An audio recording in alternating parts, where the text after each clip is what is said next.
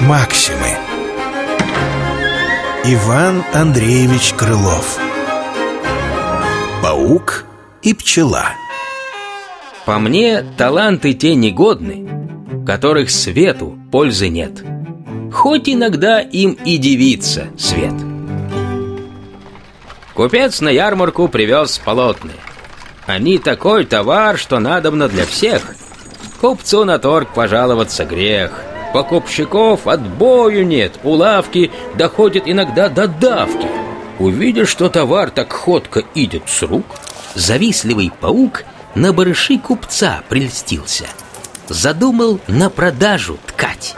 Купца затеял подорвать. И лавочку открыть в окошке сам решился. Основу основал, проткал насквозь всю ночь Поставил свой товар на диво Засел надувшийся спесиво От лавки не отходит прочь И думает. Лишь только день настанет То всех покупщиков к себе он переманит. Вот день настал. Ну что ж, проказника метлой Смели и с лавочкой долой. Паук мой бесится с досады.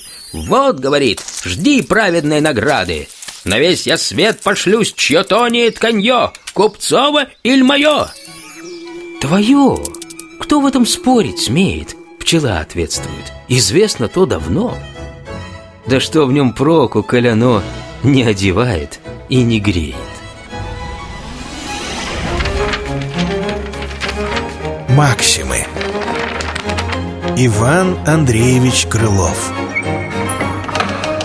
Паук и пчела Читал Андрей Бархударов